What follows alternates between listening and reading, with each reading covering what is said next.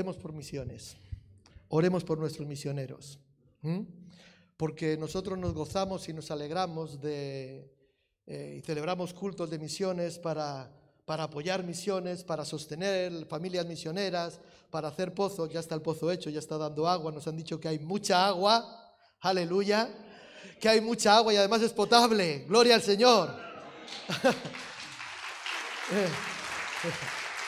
Eso es lo bonito de las misiones, ¿sí? Nosotros estuvimos unos días allí, eh, dos semanas en Burkina y nos enseñaron todo lo que están haciendo y fue motivador, pudimos compartir, nos compartieron, nos enseñaron, nos motivaron y vinimos eh, entusiasmados. Pero eso eran 15 días prácticamente de visita, pero luego hay que estar un año, día a día, día a día, donde ya lo romántico de las misiones se vuelve no tan romántico, pero yo me quito el sombrero y me postro ante estas personas que dejándolo todo han decidido ir a otros lugares, dejar su casa, sus familias, para servir al Señor. ¿no? Estemos orando por los misioneros, especialmente por aquellos que estamos colaborando con ellos, con los misioneros del DEMADE.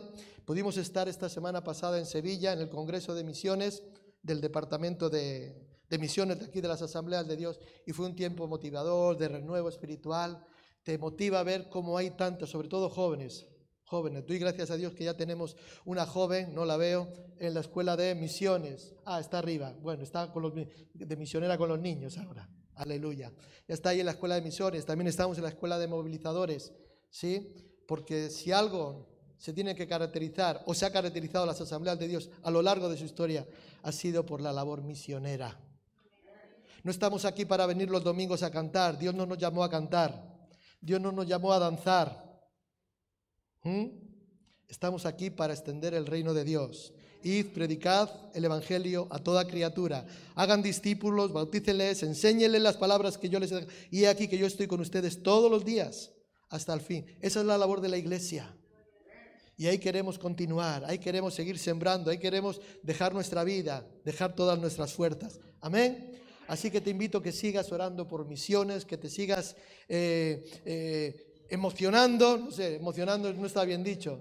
¿Está bien dicho? Alicia, Alicia es profesora, está bien dicho, ¿no? Emocionando. Bueno, pues emocionate, apasionate, me gusta más apasionarte con las misiones, ¿sí? Ora por misiones, da para misiones y si quieres, vete de misionero. Prepárate y vete. ¿Cuántos se van a ir? Gloria al Señor. Estemos orando por las misiones. Amén. Con nosotros hoy eh, Jorge y su esposa Shirley. Pero antes de dar paso a Jorge, a mí me gustaría que Shirley pudiese dedicar unas palabras a la iglesia. ¿Sí? Ayer se subió, le he visto en la caja. ¿Eh? Adelante. Gracias. Pues buenos días a todos. Es un gran privilegio, una gran bendición estar en medio de vosotros. Y la verdad que tengo gozo en mi corazón por ver a una congregación que está escuchando el corazón de Dios, está pidiendo el corazón de Dios por los perdidos. Me gusta una frase que dice Spurgeon, dice, la iglesia que no evangeliza se fosiliza. Así que lentamente se va muriendo porque no estamos diseñados para estar encerraditos aquí, tranquilitos, comoditos, sino para ir y dar. Yo, yo digo, ¿cómo hago para quedarme lo que Dios ha hecho solo para mí? Es que no puedo, no puedo, porque su presencia es tan grande y tan maravillosa en nuestras vidas que necesitamos publicarlo. Así que estoy tan gozosa por ayer los talleres. Si no viniste, únete al, grupo de evangelismo, lo que están haciendo los pastores. Este, contágiate de eso. Solito no creo que puedas, pero con otros hermanos que también están encendidos, viendo a Cristo y apuntando hacia la misión, eso te va a ayudar mucho. Así que un gran privilegio, de verdad. Gracias por invitarnos. Esa oración por las misiones ha tocado mi corazón. A ver si se acuerdan de nosotros también. Por ahí lo tiro.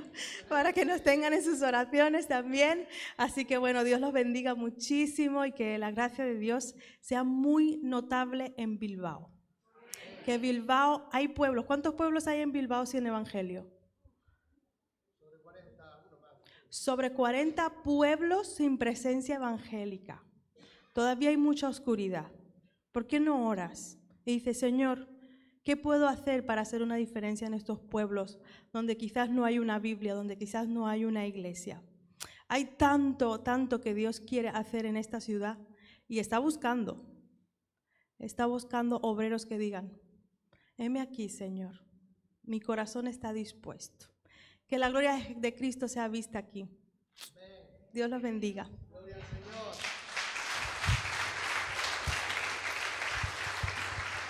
Sí, es verdad, también hay una misión local, ¿sí? Porque la misión no es solamente irte, hay una misión local que hacer y también tenemos que seguir sembrando y buscando dirección de Dios en ese propósito. Qué bueno.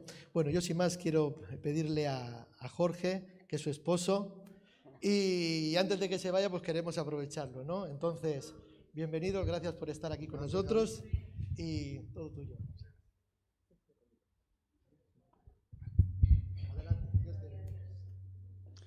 Buenos días. Hace un año, dos meses o tres meses estuve aquí. Qué privilegio regresar. Y la verdad es de que cuando Dios quiere, se hace, ¿no? Y vinimos por una boda y Dios tenía más planes para, para nosotros aquí. Así que me gustaría que empezáramos todos leyendo un salmo, y me gustaría que lo pusieran porque yo, yo tengo la NTV, pero me gustaría si pueden poner Salmo 67. Pero todo lo vamos a decir al mismo tiempo y lo vamos a decir de pie. Así que todos vamos a ponernos de pie. Vamos a ponernos de pie y vamos a decir, vamos a leerlo, el Salmo 67, todos la misma versión para que... Muy bien. Vamos a empezar. ¿Listos? Una, dos, tres. Dios tenga misericordia de nosotros y nos bendiga. Haga resplandecer su rostro sobre nosotros, para que sea conocido en la tierra tu camino, en todas las naciones tu salvación. Te alaben los pueblos, oh Dios. Todos los pueblos te alaben. Alégrense y gócense las naciones, porque juzgarás los pueblos con equidad y pastorearás las naciones en la tierra. Te alaben los pueblos, oh Dios. Todos los pueblos te alaben. La tierra dará su fruto. Nos bendecirá Dios, el Dios nuestro. Bendiga a Dios y témalo todos los términos de la tierra. Amén. Se pueden poner, se pueden sentar. Si hablamos de un propósito, si hablamos de, un, de algo que está en el corazón de Dios, es, es este salmo. Y esto lo podemos ver desde Génesis hasta Apocalipsis, que el deseo de Dios es de que todos los pueblos le alaben.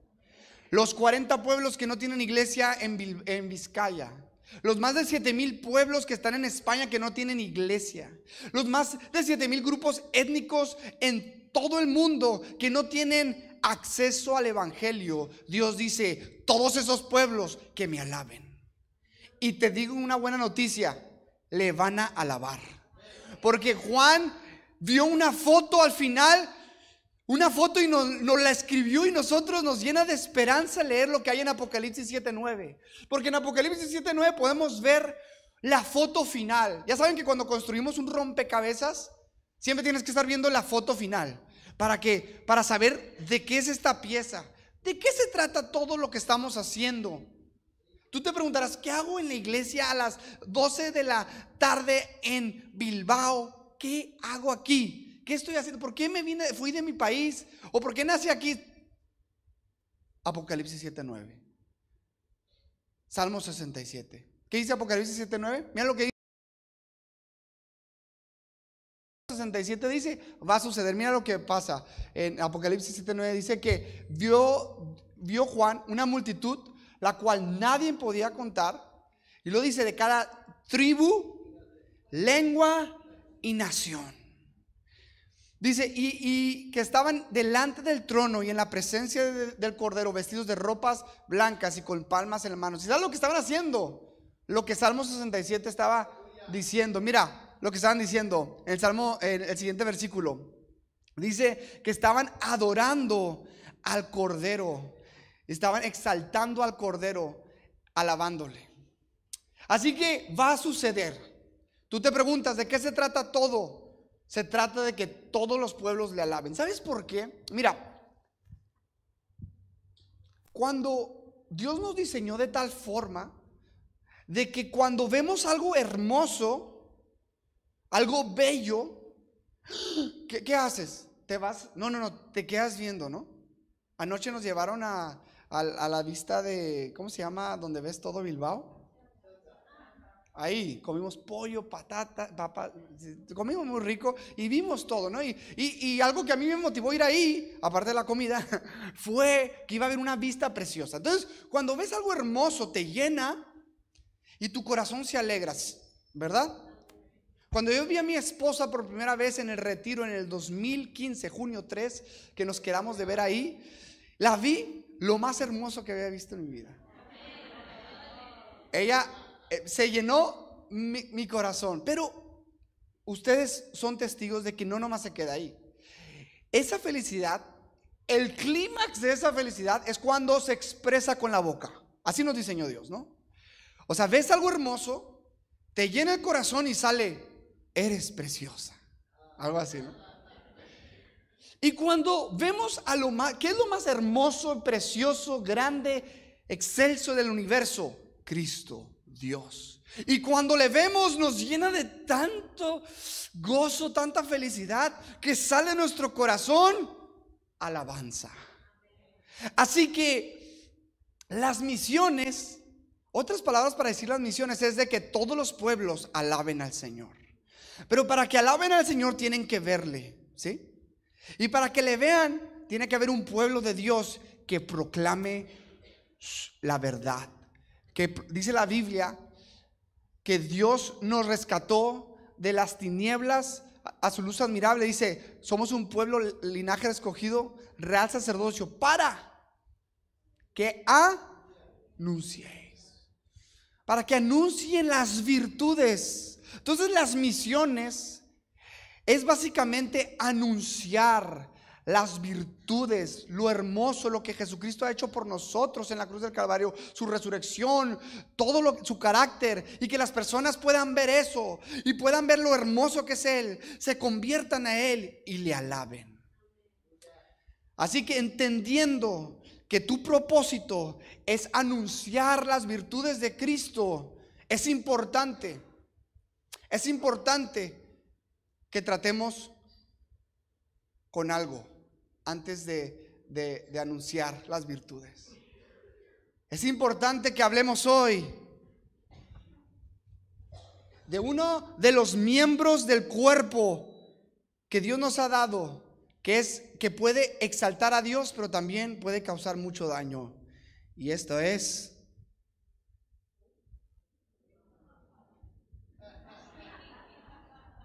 la boca. Y en especial, la lengua.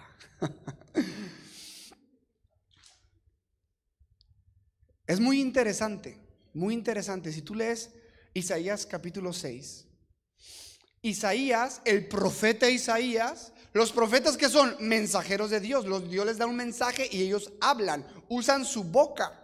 Entonces el profeta Isaías era un hombre de Dios, santo, ¿no? Un hombre apartado para él. Pero si tú lees Isaías 6, dice que tuvo una visión de, de Cristo, tuvo una visión de Dios y estaba Isaías ahí viendo el trono de Dios, serafines con seis alas, con una cubrían sus rostros, con una cubrían sus pies y con otras volaban y decían, santo, santo, santo, toda la tierra está llena de su gloria. Isaías al ver la santidad de Dios, al ver la perfección de Dios, al ver la belleza de Dios, ¿qué pasó con Isaías? Él siendo un profeta, dice, ay de mí que soy hombre de labios inmundos. Ay de mí que soy hombre de labios sucios. ¿Te has puesto a pensar? Yo me he puesto a pensar, mira, si Isaías se consideraba de labios sucios, ¿cuánto más yo? Isaías no estaba listo para la tarea que Dios tenía porque sus labios estaban sucios. Y Dios le revela la santidad de él. Y a mí se me hace muy interesante porque me imagino que Isaías tenía más pecados, pero el que resaltó ahí era sus labios sucios. Y cae rendido ahí. Y un ángel va, agarra un carbón encendido con unas tenazas. Imagínate. Y va con la boca de Isaías y limpia la suciedad. Y luego Dios dice, la Trinidad, ¿no? ¿Quién irá por nosotros? ¿A quién enviaré? ¿Y quién irá por nosotros? Y ahora sí, ante ver la santidad de Dios, ante caerse rendido ante su perfección, ahí, ahora sí, rendido dice, heme aquí, envíame a mí. Yo creo que la iglesia, el buen pastor, tiene una misión y lo veo y veo este, este fuego más fuerte que el año pasado encendido en el corazón de los pastores. Es un corazón para que la gloria de Dios sea conocido en cada rincón del mundo. Y Dios quiere usar esta iglesia para eso. Dios quiere que esta iglesia sea luz en Bilbao, en España, pero también a las naciones. Pero Dios quiere que nos encontremos con su santidad. Entonces aquí hay dos tipos de personas esta mañana. Dos tipos de personas. Aquellos que han nacido de nuevo, aquellos que han creído en Cristo y aquellos que han dicho, yo creo en Jesucristo, yo le he seguido, pero tenemos labios sucios. Y hay otro tipo de personas. Tal vez hasta hay un tercero, ¿no? Los, los creyentes que tienen labios muy limpios. Pero hay otro tipo de personas y son aquellos que de plano tus labios están sucios porque tu corazón está sucio y tú no has seguido a Cristo. Y me gustaría hablar a aquellas dos personas, ¿sí? ¿Por qué? Jesucristo en Mateo 12, vamos a leer Mateo 12, capítulo 33. Y antes de, leer, les quiero decir que a Jesús estaba sacando, sacó un demonio, ¿no? Y los fariseos, los religiosos de ese tiempo, le dijeron a Jesús, Estaban diciendo a Jesús, mira, ¿sabes por qué saca demonios? Por Belcebú. O sea, tenían envidia. Como ellos no podían sacar demonios, ah, no, no, es que él está sacando demonios por el diablo, por Belcebú. Y Jesús dice, mira, ¿cómo, cómo el reino de las tinieblas no se divide? Yo no puedo sacar demonios. o sea, ¿ustedes por qué sacan demonios? ¿Por qué nombre, no? Pero Jesús empieza a decir esta realidad, hablando de los religiosos de ese tiempo. Y decía Mateo 12, versículo 33. Dice, o haced del árbol bueno y su fruto bueno, o haced del árbol malo y su fruto malo. Porque, el, porque por el fruto se conoce el árbol. Generación de víboras, ¿cómo podéis hablar lo bueno siendo malos? Porque de la abundancia del corazón habla la boca. Ok, lo que Jesús está diciendo muy claramente, un ejemplo muy sencillo es, si tú tienes un árbol de manzanas, ¿cómo sabes que tienes un árbol de manzanas? Porque salen manzanas. ¿Cómo sabes que tienes un árbol de mangos? Porque salen mangos. ¿Cómo sabes que tienes un árbol de limones o limas? Porque salen limas. Y Jesús está diciendo, de un árbol bueno salen frutos buenos y de la abundancia del corazón habla la boca. O sea, tus palabras son síntomas de lo que hay en tu corazón. Entonces el problema es el corazón. Entonces, por ejemplo, el COVID, ¿no? ¿Cómo sabías que... A ver, ustedes ayúdenme aquí. ¿Cómo sabían ustedes que tenían COVID? ¿Qué, empezó a pasar? ¿Qué? Tos. Pero, pero, pero hay tos por la gripe, entonces tenían que haber otros síntomas. ¿Qué otros síntomas? Fiebre. Y ya se olvidaron el peor de todos, de que tu comida no sabía nada. los chilaquiles que una vez mi madre me hizo, Dije, ¿le puso mucha sal o qué? Y no, era que el COVID me había acobijado. Entonces, los síntomas no es la enfermedad. Los síntomas me muestran que tengo una enfermedad. mira, porque la fiebre a veces se puede calmar con un paracetamol, ¿no? Con, con agua fría. Pero aunque se calme la fiebre, no significa que se curó la enfermedad. Porque los síntomas lo único que manifiestan es de que está algo mal dentro de tu cuerpo. Y tus palabras, tus palabras, lo que sale de tu lengua, lo que manifiesta es lo que hay en tu corazón. Por eso tenemos que examinar eso. Y mira lo que sigue diciendo. El eh, versículo 35 de Mateo 12 dice, el buen el hombre el hombre bueno del buen tesoro del corazón saca buenas cosas. Y el hombre malo del mal tesoro saca malas cosas. Mas yo os digo que toda palabra ociosa sea, toda palabra sin cuidado, toda palabra que has dicho eh, con ociosidad, que hablen los hombres, de ellas darán cuenta en el día del juicio. Va a haber un día en que Dios nos va a juzgar a cada uno de nosotros y va a juzgar por cada palabra que dijiste. Ya con eso me hace sudar. Porque son las palabras que dijiste a solas y con tus vecinos, con tus vecinas, con la hermanita, con el hermanito, ¿no? La cadena de oración que, dijiste, que ya dijiste los mil chismes, ¿no? Esas, esas, esas palabras ahí, Dios va a juzgar cada una, ¿no? Y dice, porque por tus palabras serás justificado y por tus palabras serás. Esto está muy fuerte porque en el día del juicio, según tus palabras serás justificado y según tus palabras serás condenado. Ahora, si tú, si tú te pones a examinar, tú dirías, pero somos justificados por la fe, no por lo que decimos. Pero lo que Jesús está diciendo es que cuando tú has nacido de nuevo, tu corazón es cambiado y ahora empiezas a hablar cosas buenas. ¿Sí? Eso es lo que la Biblia nos enseña. De hecho, el nuevo pacto que se profetizó en Jeremías y en Ezequiel es de que os quitaré el corazón de piedra y los daré un corazón de carne. Escribiré la ley en, en su corazón cuando el Espíritu de Dios obra en nuestras vidas, lo que pasa es de que cambia nuestro corazón y ahora nuestra fuente, que antes era una fuente que, salía puras cosas podridas, ¿no? Puras palabras malas, ahora se vuelve una fuente de vida y habla cosas buenas. Entonces, entonces es bueno que nosotros como creyentes nos examinemos cómo estamos en eso. Te voy a decir por qué. Porque Ahora estoy hablando a los que han nacido de nuevo, a los que han creído, que me imagino que es la mayoría. Quiero, hablar, quiero hablarte a ti eh, esto directamente. Aunque ya has nacido de nuevo y tu corazón ha sido cambiado, todavía tienes una naturaleza pecaminosa hasta el día que te mueras. Por eso sigues batallando con esa lengua. ¿Sí? Porque si no diríamos, ah, no, yo no batallo, yo, amén, aleluya, todos los días. No, yo creo que nadie aquí podría decir eso.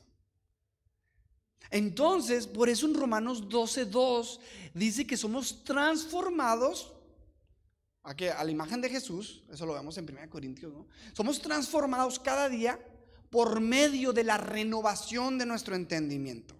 Es decir, tenemos una lucha todos los cristianos ferviente, fuertes. Nuestra lucha no es contra carne ni sangre, tu, tu, lucha no es contra tu vecino, tu esposo, tu lucha es contra, sabemos que nuestros tres enemigos son nuestra carne, nuestro propio pecado, que es el peor de nuestros enemigos. Porque la carne tiende hacia, siempre está constantemente jalándote hacia el pecado. Dos, el mundo, ¿no? El mundo, sus deseos, el sistema de este mundo, ¿no? Que siempre te está jalando hacia el mal. Y tres, el diablo, los demonios, ¿no? Entonces siempre hay una guerra como creyente, como nacido de nuevo, donde tienes que luchar y la Biblia, y, todo eso te está diciendo mentiras, ¿no? El diablo te está diciendo mentiras, tu carne te está tratando de jalar, el mundo está diciendo mentiras. Y nosotros tenemos que ser renovados por medio de la palabra de Dios. Entonces, hoy, hoy quiero hablar algunos versículos para que mientras que los esté hablando, te va a confrontar.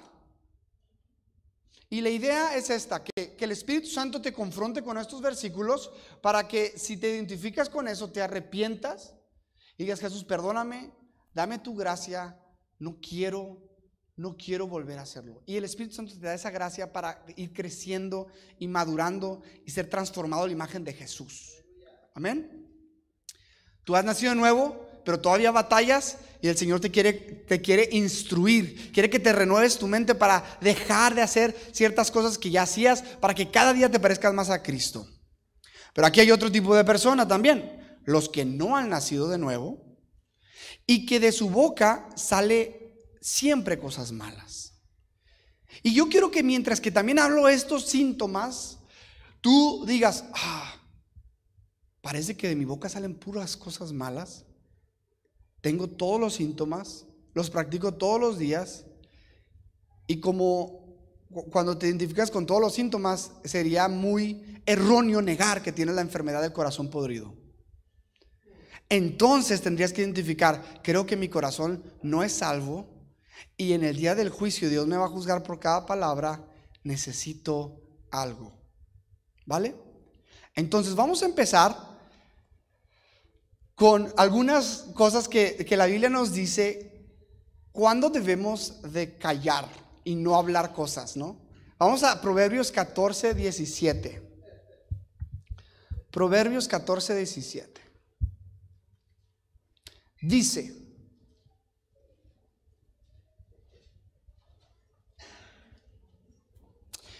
el que fácilmente se enoja hará locuras, y el hombre perverso será aborrecido.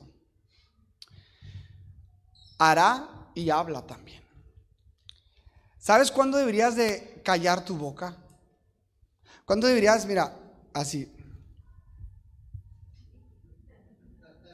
Cuando estás airado.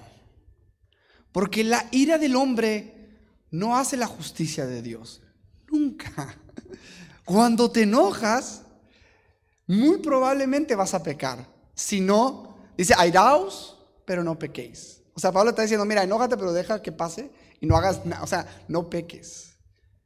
No hables. Cuando estás enojado, no hables. Porque, ¿quiénes de ustedes dicen, ay, me quiero enojar para decirle todas sus verdades a esa persona? O, ay, no, mira, mira, hasta cuando te enojas con tu hija, tu hijo, dices, que llegue ya porque no quiero que se me pase este enojo. Para que le diga todo lo que se merece. ¡Ah! Y dices y te liberas, pero al final has destrozado con tus palabras. Esposos y esposas, ¿cuántas veces no nos hemos enojado por tonterías? Y decimos cosas que nos arrepentimos. Pero hieres a tu esposa, hieres a tu esposo con... co- Mira, las palabras hieren mucho más que golpes.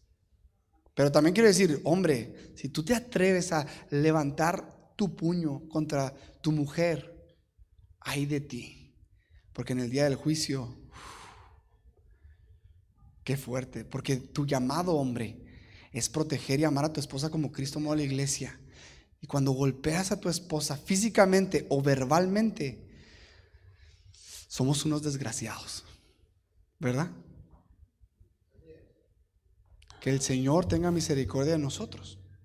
Hablando de este mismo punto, Jesús dice, habéis oído en Mateo 5, dice, habéis oído no matarás, pero yo os digo que cualquiera que se enoje contra su hermano ya es culpable de juicio. Y lo dice, el que se le diga fatuo, necio. O sea, si tú en tu ira insultas a alguien, idiota, y dices todo este tipo de palabras, no, no, no hice nada nomás, "Ay, es que tenía que sacarlo.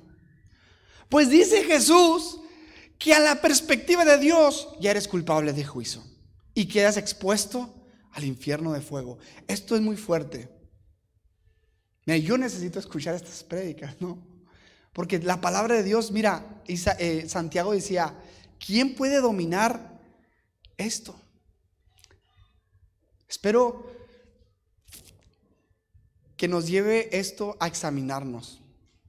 Entonces, en- no hables en el calor de la ira. Número dos, Proverbios 18, 13 dice, al que responde palabra antes de oír, le es fatuidad y oprobio. ¿Cuántos de nosotros hablamos sin escuchar?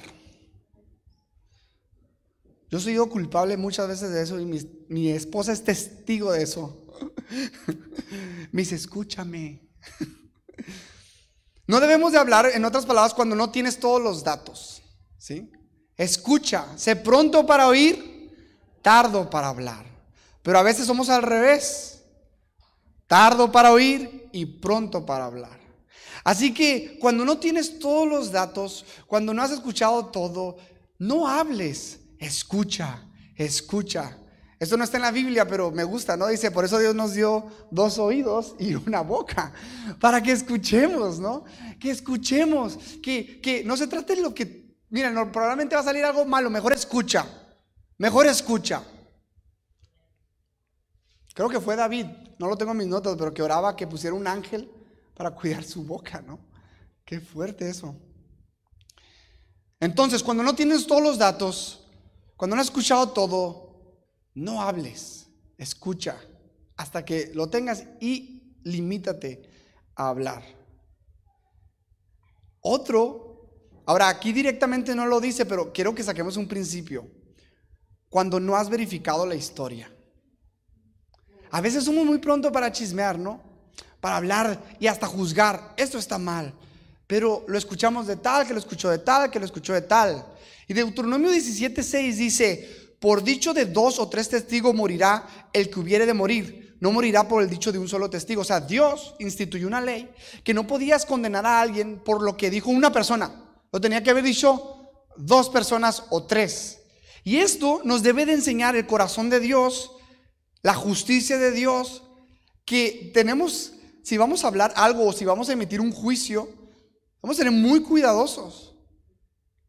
Y a escuchar a varios para, para poder hablar de algo con justicia y con equidad no a la ligera, porque Dios juzgará. ¿Cuántas palabras? Cada palabra la juzgará Dios.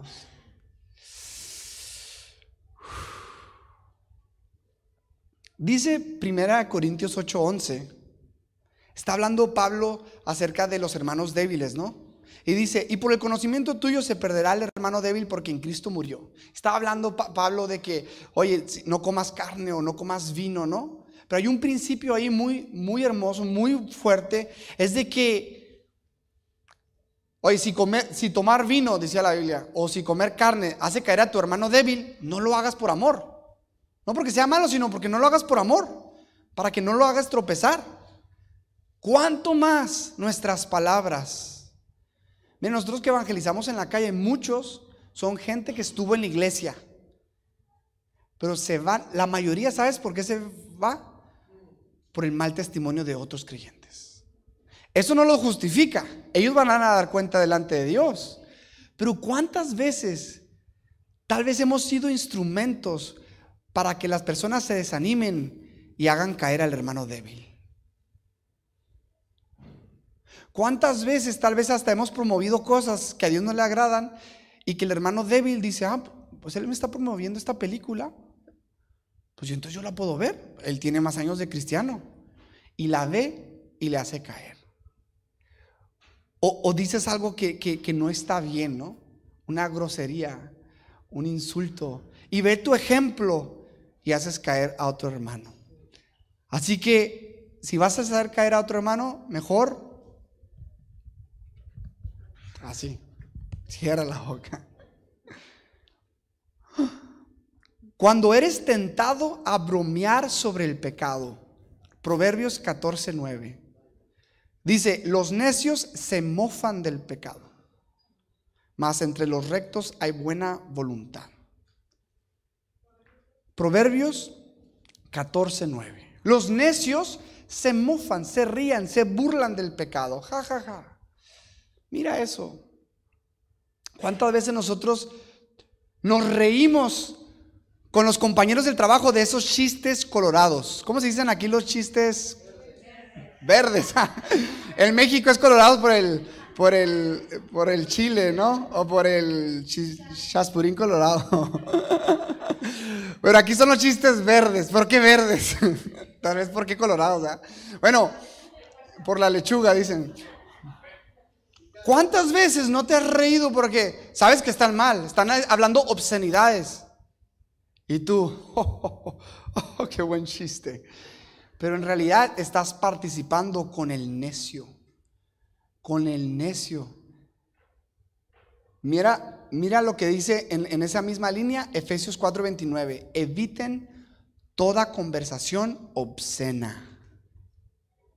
Evita toda conversación obscena. Cuando se están hablando cosas que avergüenzan,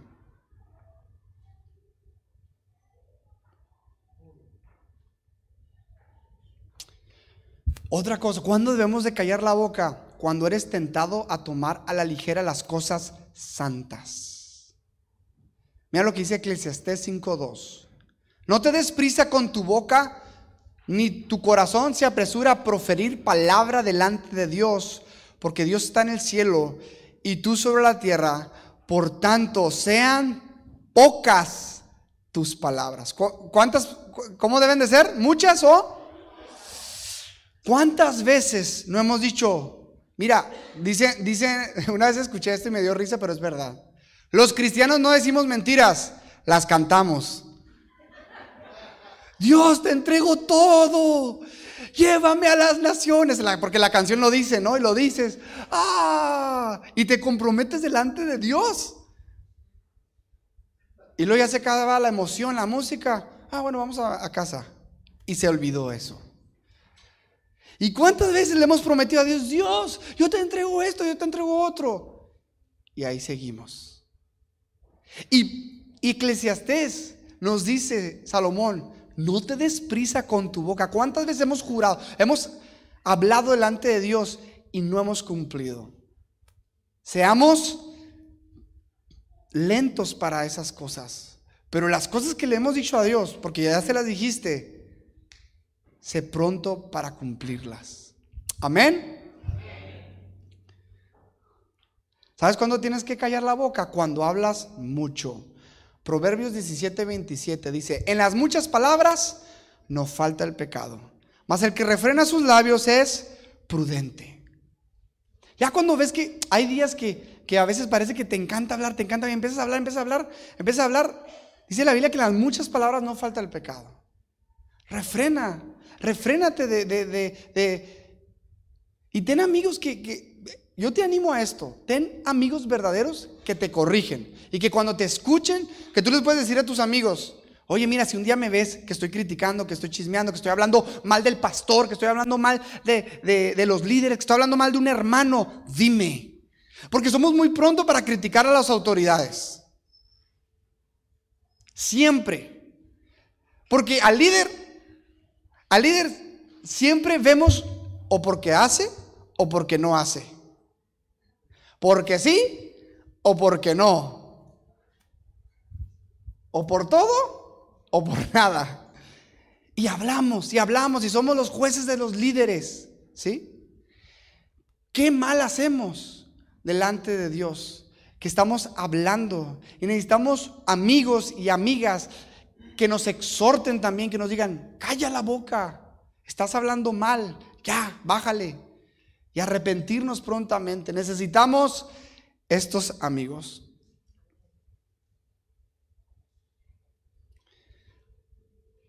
Esto es un poco lo con lo que había dicho antes. Dice, cuando es tiempo de escuchar, Proverbios 13.1 dice, el hijo sabio recibe el consejo del padre, mas el burlador no escucha las reprensiones. Que seamos prontos para oír. Muy bien, otro. Cuando eres tentado a halagar a una persona malvada. Proverbios 24.24 La muerte y la vida, no, perdón, eh, no, este no es. Ah, aquí está. El que dijere al malo, justo eres, los pueblos lo maldecirán y le detestarán las naciones. A veces por agradar a alguien adulamos. ¿Y sabes que la adulación es pecado? Afirmar a alguien en una verdad no es pecado. Pero adular es cuando la motivación es mala y quieres impresionar a esa persona para tener algo a cambio. ¿Y cuántas veces adulamos? ¡Ay, ay, no, tremendo! Oh, ah", pero nomás por una manipulación, ¿no? Hay, que afirmar a los hermanos y hay que animarnos unos a otros, pero hay que guardarnos de la adulación. Y sobre todo aquí nos dice, cuando adulamos al que no es bueno. La Biblia dice que los pueblos lo maldecirán y lo detestarán las naciones. Y esto, ya voy terminando porque yo creo que alguien se ha identificado con algo aquí. Vale. Creo que nadie, nomás una persona se identificó. Dice, cuando se supone que debes estar trabajando en su lugar. ¿Cuándo debes de callar la boca? Cuando se supone que debes de estar trabajando. Dice Proverbios 14, 23. En toda labor hay fruto, mas las vanas palabras de los labios empobrecen. ¿Y cuántas veces necesitamos estar trabajando, haciendo algo de, produ- de productividad, de que en tu trabajo, en tu casa, y en vez de eso, estamos hablando? O ahora, en vez de hablar, pues estamos en el Facebook, diciendo palabras, pero escritas, ¿no? En el Instagram.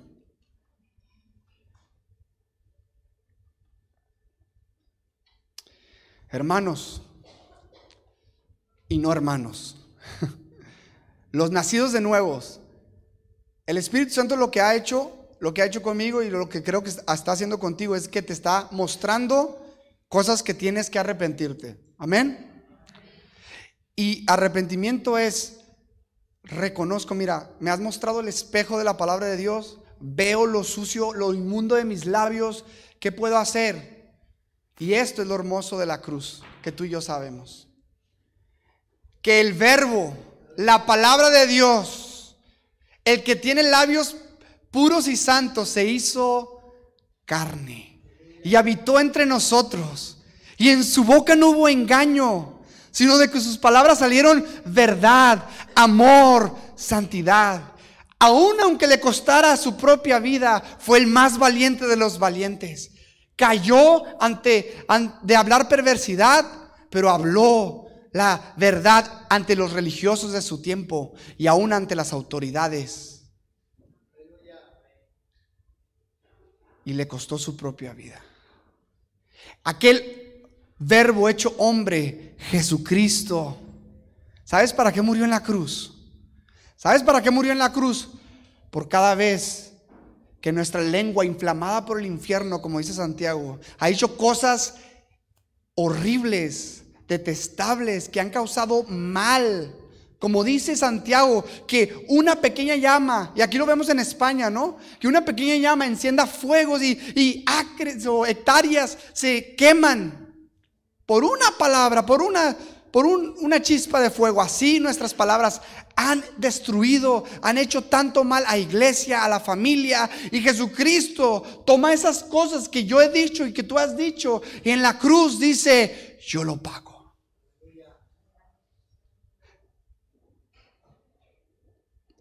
Jesucristo toma toda mi maldad en esa hermosa cruz para que pueda poner ese carbón encendido en tus labios y decir, eres limpio de labios.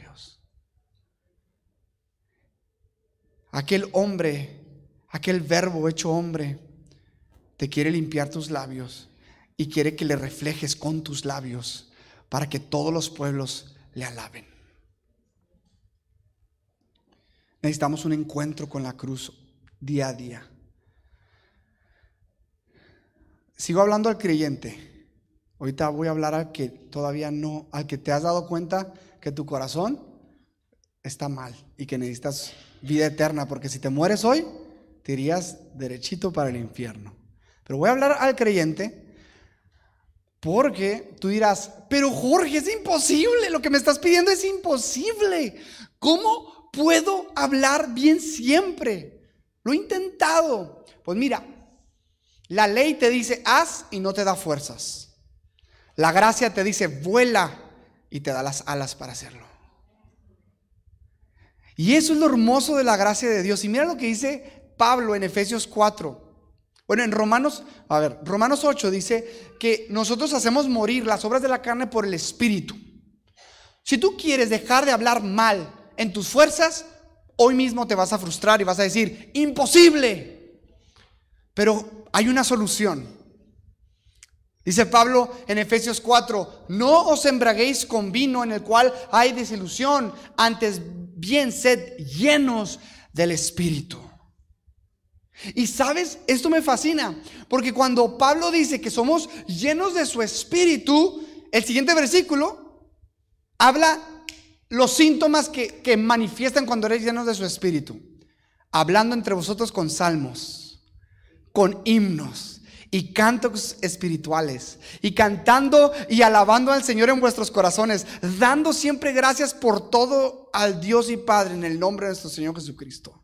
¿Sabes cuándo me doy cuenta yo que no estoy siendo lleno del Espíritu? Cuando me quejo de todo y no doy gracias. Cuando salen todas estas cosas. Mi esposa es la, eh, es- después del Espíritu Santo, es la que más sabe. Me dice, Jorge, ponte a orar. ¿Sabes? Llenarte el Espíritu, aunque es muy hermoso que vengan y oren por ti, Dios nos llama a llenarnos del Espíritu día a día. Y el llenarnos del Espíritu es llenarnos en oración y en su palabra. Dice la Biblia, Jesucristo dice, mis, mis palabras son espíritu y son vida. Y cuando nosotros estamos leyendo, meditando en su palabra día a día, estamos literalmente consumiendo sus palabras. Y su palabra dice en Colosenses que abunde en vuestros corazones, abunde, no nomás dos, tres versículos que predicó el pastor a la semana, sino que todos los días medita de día y noche en su palabra y te llenas de él. ¿Y qué va a salir? ¡Oh! himnos, cánticos espirituales. Ay, creo que me salió un moco, no, no. me emociono, me emociono. Bueno, himnos, eh, cantos espirituales. Mira, tú pones un barril lleno de miel y le pegas y le pegas, ¿qué va a salir? Tú pones un barril lleno de ácido y le pegas y le pegas, ¿qué va a salir? No, yo le dije eso porque él tiene la culpa, es que me pegó. No, no, no, él te pegó, pero salió lo que había dentro.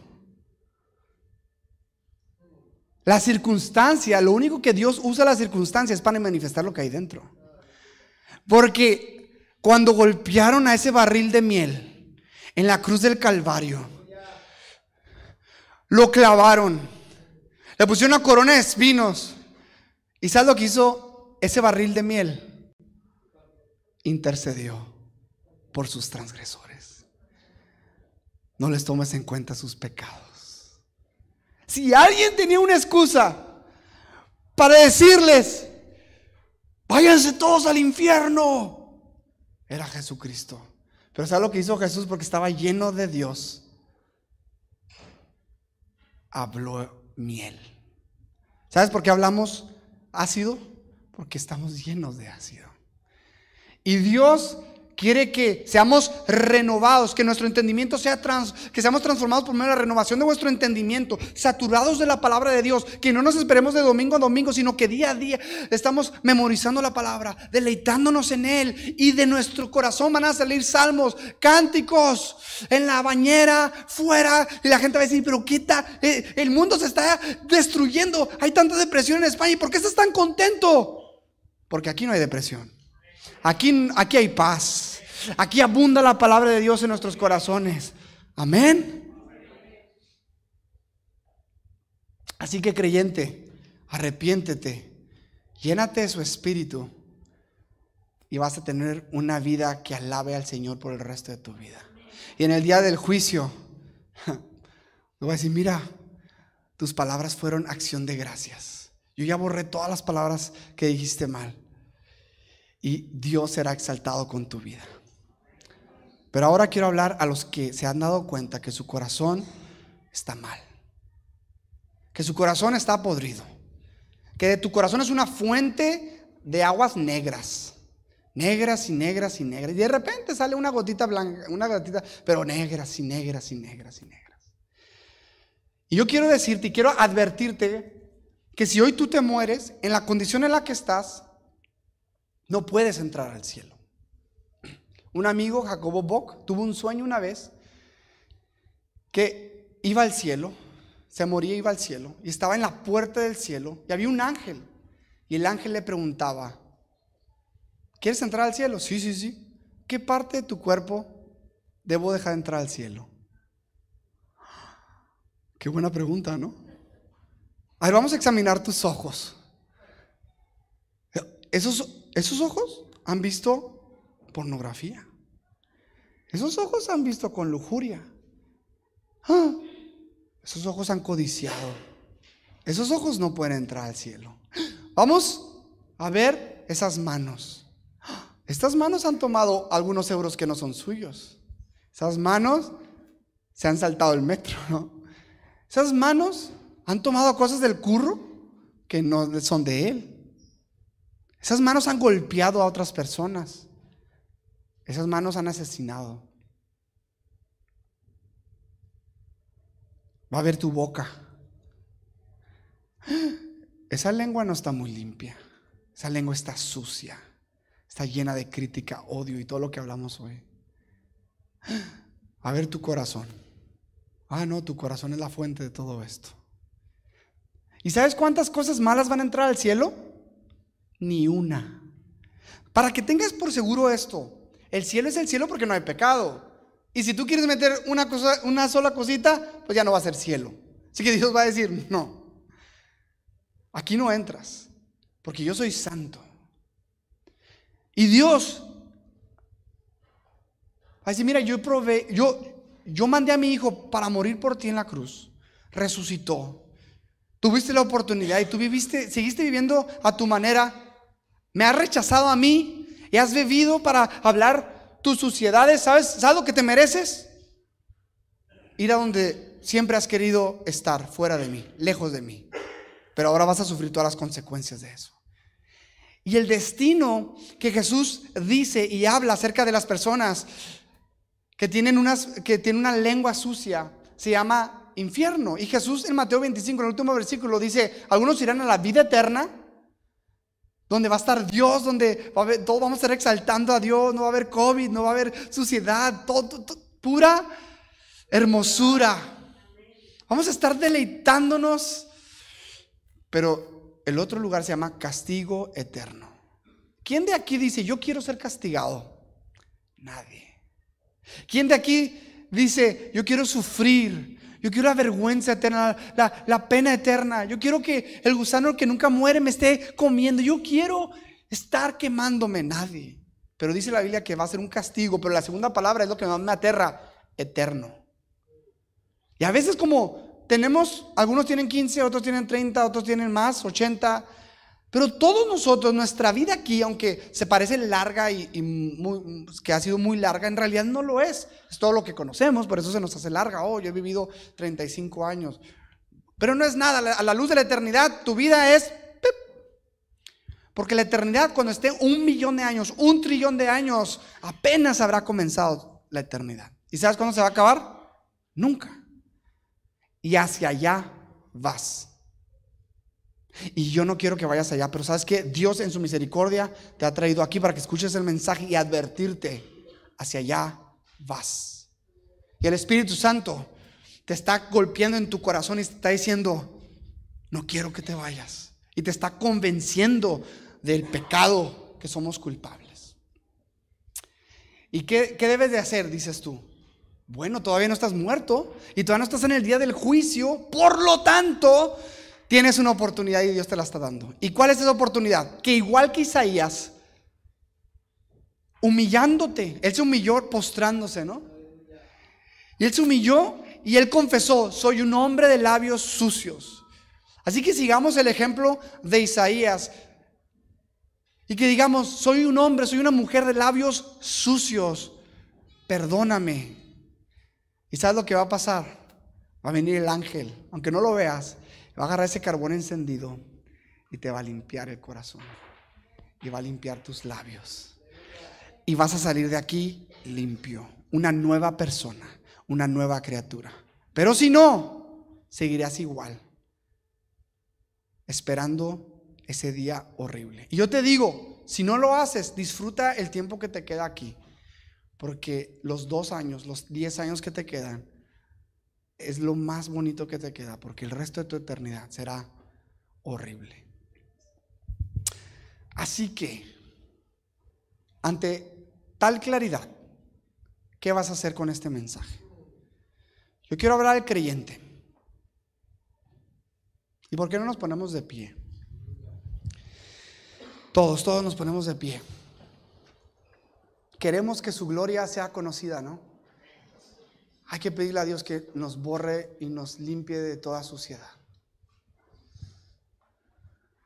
¿Por qué no?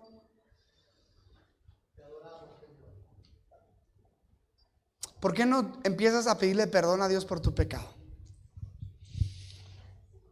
Dios te ha convencido de algo, confiésalo, arrepiéntete y proponte en tu corazón a ser lleno de su presencia. Ve a, los pies de Jesús y también al no cristiano. Yo te quiero pedir hoy que clames a Cristo hoy y que le pidas perdón. Que le pidas perdón. le pidas perdón.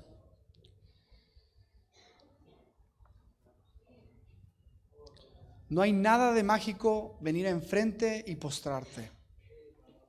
Si vienes o no, no te pasa, o sea, lo importante es tu corazón. Pero tal vez hay gente que dice, que siente tal convicción que como Isaías se postró y le dijo, soy hombre de labios inmundos. ¿Por qué no, si, si, tú estás quebrantado y no has, ves la suciedad de tus labios, nomás quiero darle esa libertad, que tú humilles delante de Dios y te arrodilles a los que, a los que quieran hacerlo. Pero que todos nosotros en nuestro corazón estemos humillados. Jesús, perdónanos, Señor Jesús. Perdónanos porque hemos usado nuestra boca para hablar mentiras, para criticar, para chismear, Señor. Perdónanos porque en vez de dar gracias nos quejamos. Pero gracias Jesús que tú nos das el ejemplo de un hombre perfecto.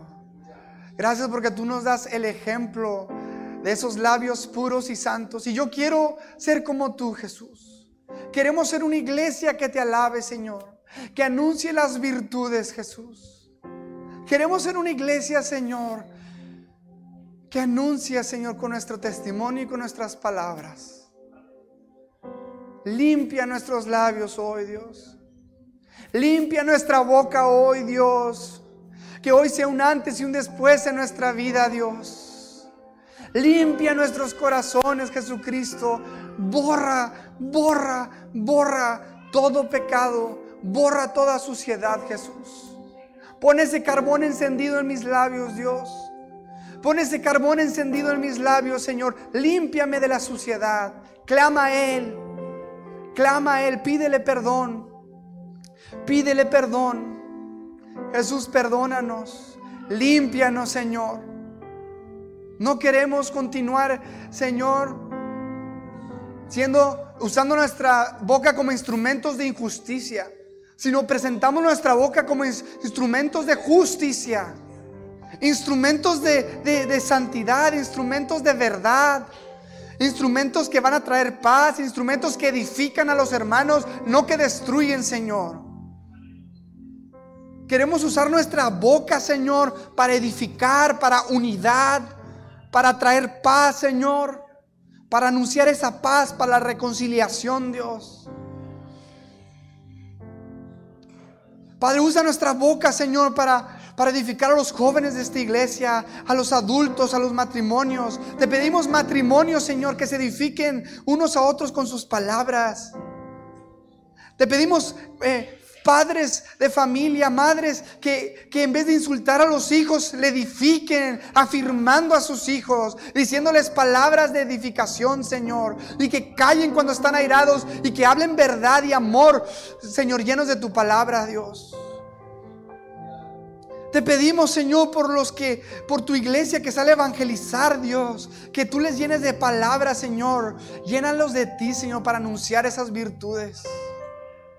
A los maestros, Señor, llénalos de, de enseñanza tuya para hablar y edificar a la iglesia, Dios.